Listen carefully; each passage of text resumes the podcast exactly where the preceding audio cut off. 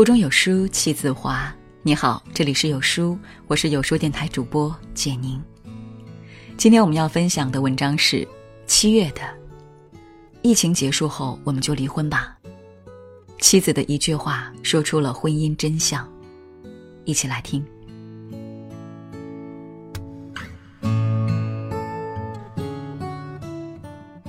疫情结束后，我就要离婚了。今天突然收到闺蜜发给我的微信。闺蜜和老公今年在西北老家过年，回老家后，疫情突然爆发严重起来，每天都可以看到手机上的各种关于疫情以及自身如何防护的新闻。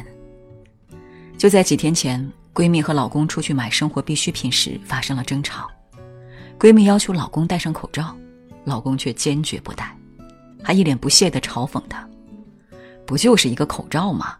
多大点事儿啊？至于弄得这么夸张吗？”闺蜜说：“就在那一瞬间，她积压了多年的情绪突然崩溃了。她知道，这一次是真的过不下去了。因为她每次和老公说要把脏衣服放进脏衣篓里，回家进门把拖鞋换上，可他从来不屑一顾，每次都以一句‘多大点事儿，至于吗’而告终。我们离婚吧。”这是这场战争闺蜜给的最终结局。直到这时，闺蜜老公才意识到问题的严重性。有人说，婚姻中鄙夷、不屑和冷漠这三种表情，有时候远比痛斥、怒视和愤怒给对方的伤害更大。如果能在出现这种情况的时候照照镜子，你们就知道这三种表情有多难看。我们总以为婚姻就是两个人凑在一起，凑合着过日子，将就将就，一辈子就过去了。可是，一辈子那么长，将就的结果是什么呢？那会成为我们一辈子的遗憾。婚姻从来不是一个人的事情，它是靠两个人的经营。闺蜜决定离婚，绝非偶然。压死骆驼的从来不是最后一棵稻草，而是那之前的无数棵稻草。生活中这样的场景是否特别熟悉？老婆精心准备晚餐，等老公下班回来吃，结果老公回来以后冷漠对待这一切，对老婆的付出视而不见。老婆精心打扮，想要被老公看到，得到的却是鄙视。老婆希望老公别当着孩子的面抽烟，但是老公从来没有听过。孩子生病了，希望老公陪着去医院。老公也从来没有理过。婚姻里，我可以不在乎你有没有钱，可以不需要你时时刻刻对我关心的无微不至，只是想我在乎的事情，你也可以放在心上一点，而不是当我为了大家的健康要求你戴口罩时，却换来你无情的鄙视。宅在家里的这些天，考验的不仅是病毒，还有我们的婚姻。白岩松在一次节目中谈到中国离婚率为什么一直上升时说：“没有哪对夫妇离婚是因为中美贸易战，都是因为这袜子怎么没有洗呀？哎呀，今天我怎么转了一圈回来，这个碗还没有洗啊？这被子怎么不叠呀？”巨婴式老公让越来越多的女性开始反思自己当初为什么要嫁给这样一个人。我是想要一个爱人。还是成为一个成年人的妈。丧偶式婚姻，保姆是妻子，诈尸是育儿，每一种说的都是一个人肩扛着属于两个人的婚姻，另外一个除了享受以外，就是不帮忙、不付出、不在乎。婚姻靠的是两个人的经营，而不是一个人的单打独斗。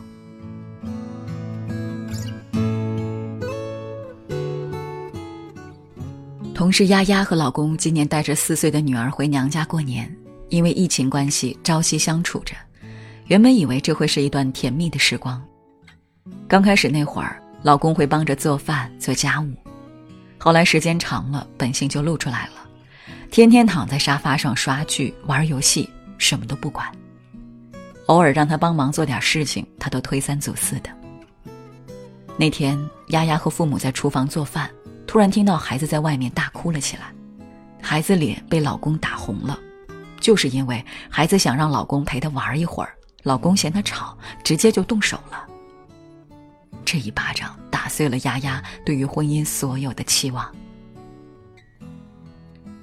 蔡康永曾说：“人与人之间是有一个情感账户的，每次让对方开心，存款就多一点；每次让对方难过，存款就少一些。不要一味的从当中提领，任性的觉得你的钱永远挥霍不完。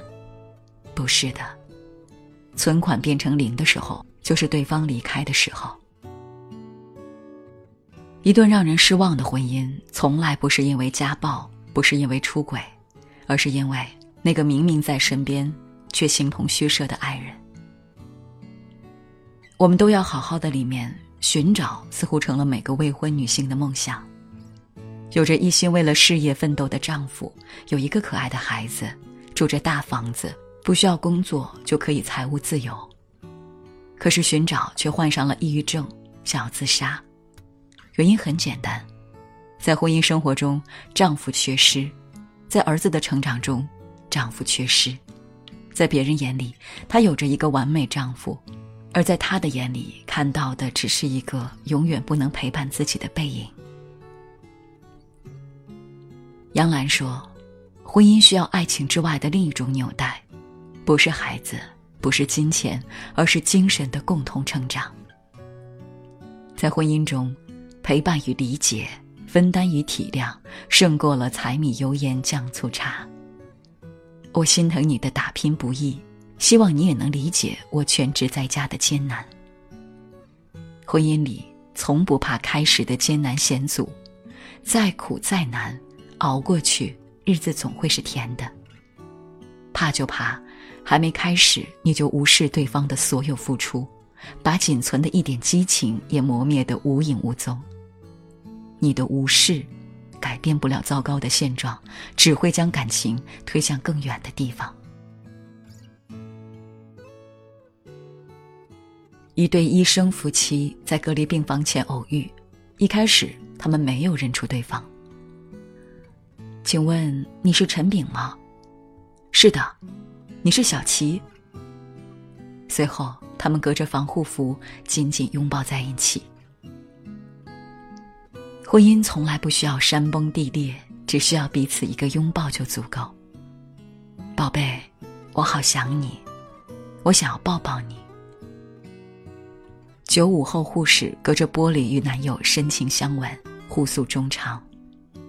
你看，短短两句话足以说明我们就是彼此的唯一。张世华医生进入隔离病房的第十二天，也是他原本计划结婚的日子。他隔着玻璃给未婚妻写了一句话：“今天我欠你一个婚约，今生我用一生去守护。没有陪伴的日子，你对我的承诺就是你爱我的证据。”这支赴武汉的医疗队伍当中有一位特殊的医生，出发那天没有家人送别，原来她的丈夫是一名消防员，当时正在执行任务。当丈夫知道她要去支援武汉以后，表现出了支持和担心，一句“去了就安心工作，我和儿子家里等你回来”，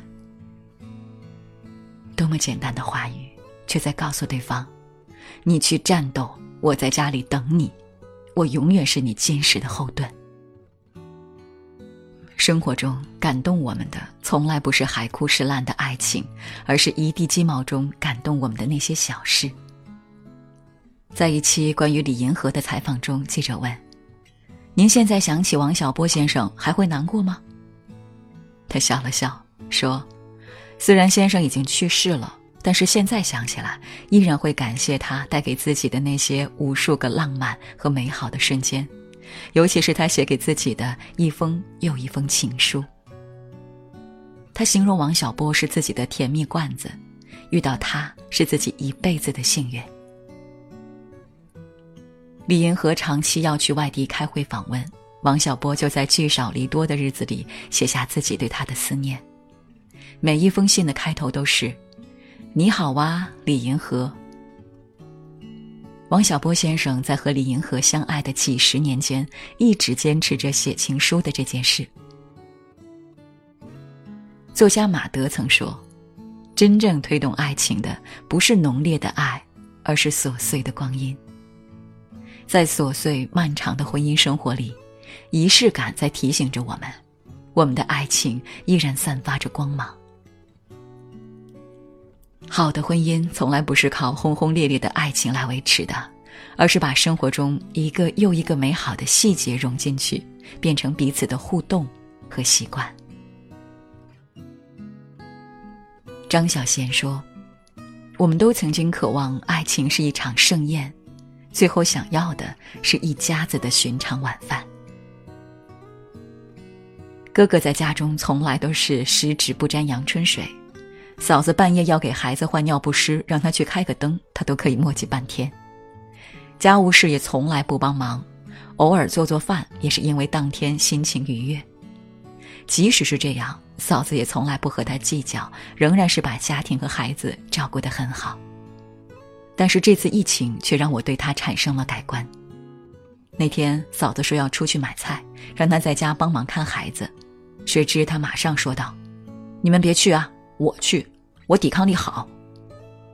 说完，亲了嫂子一下，就拿起口罩出门买菜了。那一刻，我忽然明白，为什么哥嫂之间从不被我看好的爱情，可以陪伴他们走过那些漫长的岁月。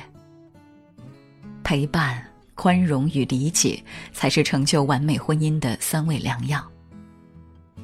婚姻中，我们应该学会零点五加零点五等于一。把自己变成零点五，另外的零点五用来学会接受对方的不完美，再把我们变成一，这才是婚姻美好的样子。愿你历经千山万水，尝遍世间冷暖，蓦然回头，那人近在咫尺。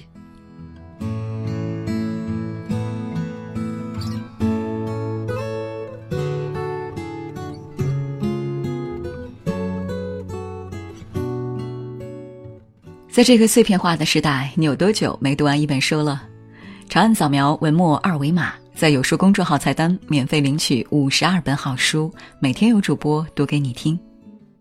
我是主播简宁，在中朝边境为你送去问候。喜欢这篇文章，走之前记得在文章末尾给有书君点个再看，或者把喜欢的文章分享到朋友圈哦。明天同一时间，我们不见不散。